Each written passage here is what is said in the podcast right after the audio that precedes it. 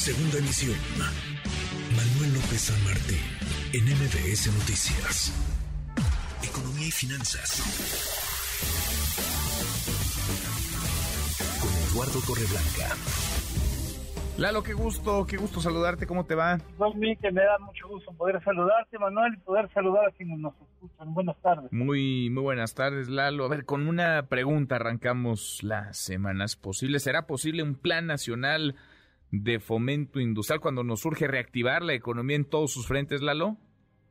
Pues sí, eh, sería posible, pero me parece que no tiene espacio fiscal el gobierno para implementarla y me explico.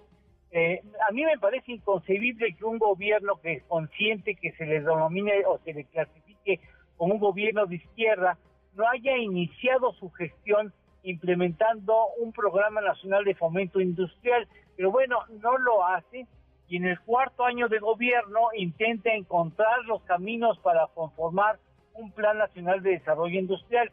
Un plan de esta naturaleza lo que hace es establecer condiciones necesarias para la creación de parques industriales, digámoslo así, dependiendo las vocaciones de las distintas regiones que existen en el país, eh, crea condiciones para que surjan empresas, para que se generen trabajos, da facilidades y estímulos para las empresas que generen más trabajo, fomenta subsidia de alguna manera procesos de investigación y da facilidad para la compra de tecnología nacional o extranjera y establece vínculos con el sector académico y e institutos técnicos para la investigación que derive en la creación de patentes. Es decir, ningún país industrial de los ahora conocidos, Alemania, Italia, Francia, desde luego Estados Unidos, Australia, si lo quiere ver así, ningún país se hizo fuerte nada más porque sí, porque nacieron ahí las empresas, porque hubo políticas de fomento industrial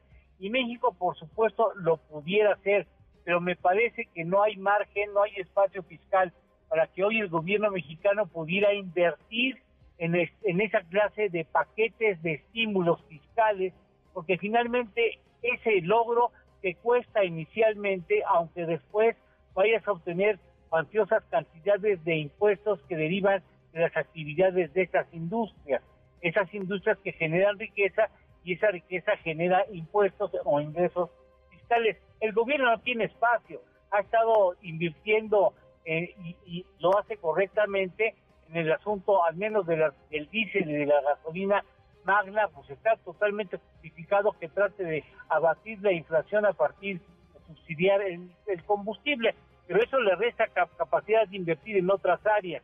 Y si eh, pensamos en nuevos estímulos fiscales, me parece que no hay posibilidades por el momento de que una política fiscal eficiente pueda implementarse. Quizás cuando vengan mejores momentos económicos sobre el momento, ah, será el tiempo. Me parece que lo que pensaba Tatiana no podrá, me parece, y ojalá me equivoque, no podrá ser eh, conseguido por Raquel Buenrostro, por más que Raquel traiga buenas credenciales de eficiencia operativa. Qué cosa, pues ojalá, ojalá a ver, hay muchos retos por delante, los tendrá Raquel Buenrostro en su escritorio ya, hay apilados, la nueva secretaria de Economía, pero necesitamos, a ver, la industria es fundamental y jala a otras muchas em, ramas de la, de la economía. Ojalá, ojalá en lugar de metérsele pie a los empresarios, a quienes quieren invertir, ojalá se les generen las condiciones, se les facilite poder hacer pues prosperidad, generar crecimiento económico en sus, en sus regiones, en sus estados. ¿Tenemos postre, Lalo?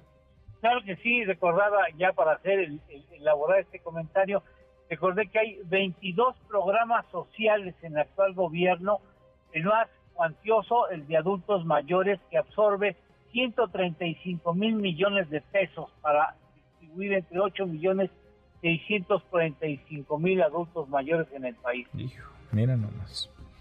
Qué buen dato. Abrazo, gracias como siempre, Lalo. Gracias, hasta mañana, Manuel, gracias. Buenas tardes. Buenas tardes.